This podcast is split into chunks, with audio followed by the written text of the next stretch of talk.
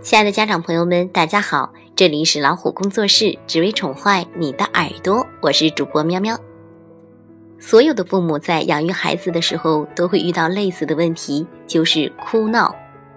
婴儿时期的哭闹，尽管让我们的身体有些疲惫，但是我们还是能够控制和掌握的，因为他们因困了、饿了、尿了、肚子疼等各种生理需求的不满足而哭闹。但是随着孩子年龄的增大，孩子哭闹的范围扩大到了任何的事情，像家常便饭一样。大人们做任何事情，只要他不满意，就要哭闹。这个时候，大人们疲惫的不仅是身体，还有心灵了。哭是孩子心理情绪的一种外在表现。孩子每一次的哭泣都有自己的理由。如果爸爸妈妈能够发现其中的奥秘，就不难找到解决问题的路径了。那么，我们今天一起来了解一下孩子情绪的秘密。他为什么爱哭闹呢？孩子哭闹不是因为他们想听自己发出的那些噪音，他们都是有计划的。下边这个例子就能够说明这一点。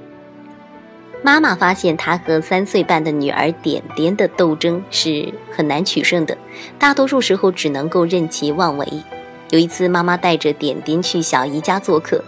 整整一天，妈妈和小姨两个人想尽了一切的办法去满足、取悦、迁就点点。首先，点点对早上的牛奶不满意，他不想喝纯牛奶，而要喝早餐奶。小姨站出来解决这个问题，到楼下的商店买了早餐奶。才喝了几口，她放下杯子，又大声的哭闹，因为小姨买的也不是她想要的。小姨和妈妈又为她准备了三明治。他还是不满意，他通通不想要。小姨认为呢，点点一定是哪里不舒服，因为只有这样才能够解释他的情绪为什么这么坏。到了该去幼儿园的时间，点点哭着不想去。小姨猜他是想跟自己一起待在家里，所以他真的就被留在家里了。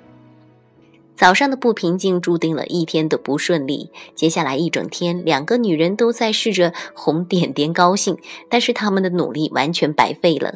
即使是去商场买了他很久前就想要的玩具，或者是在他喜欢的快餐店里吃饭，都没能够让他停止哭闹和哼哼唧唧。最后，妈妈还是有些自我安慰地说：“今天真是不错的一天呢。前几天我简直是一点办法都没有。”大多数父母都会和点点妈妈一样，认为孩子的要求是合理的。孩子需要吃早餐，妈妈就应该为孩子提供他想要的早餐，要精确到品牌和口味，然后一个问题接着一个问题去解决。在解决问题和让孩子停止哭闹的过程中，父母变得紧张兮兮，没有一点空闲。这还不是最严重的，父母没有注意到自己正在教孩子学会苛刻。挑剔，并且无视别人的感受。父母认为自己没有做到最好，孩子才哭闹。但是对于孩子来说，哭闹只是一个工具，他可以通过它来获得关注，并强化他那种错误的归属感。当小姨跑去商店为他买了他需要的早餐奶时，他更感到自己很重要了。早餐、幼儿园、商场都是一个舞台。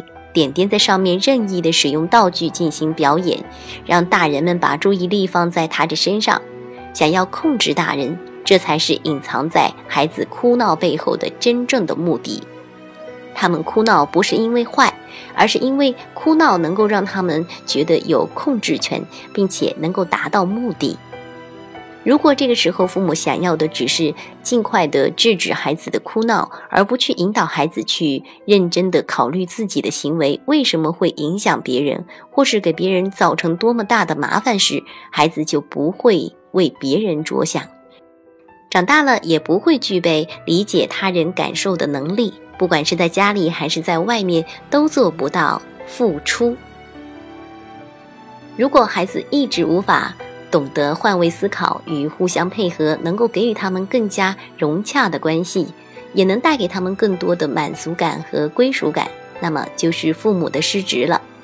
那些纵容孩子哭闹的父母，事实上正在蒙蔽孩子，让孩子丧失了在家里、在外面找到自己位置的机会。所以可以说，原来是父母在鼓励孩子哭闹。孩子还太小，而不能帮忙，还不能够替爸爸妈妈着想，这样的想法绝对是有百害而无一利的。当我们阻止孩子拿起吸尘器帮我们清洁地板，或是阻止孩子拿着洗洁精帮我们洗盘子的时候，我们是在剥夺孩子作为这个家庭成员的权利，否定孩子为家庭做贡献的努力。面对无法控制。孩子只能够用哭闹来获得关注和控制他人。一个小孩不可能完美的完成任务，但是父母放手的让他去做，远比剥夺他尝试的机会要好得多。父母做事时把孩子撇到一边，这样孩子肯定无法拥有为别人着想的能力和合作意识。父母的目标应该是让每一个孩子都坚信这个家离了我就不行。每个孩子都要为维护家庭日常运转而出力，父母也要给孩子一定的自由，并且提供机会。那些通通由父母来承担的家务，比如说洗衣服、做饭、打扫卫生、倒垃圾等等，可以分给孩子一些，哪怕是给最小的孩子。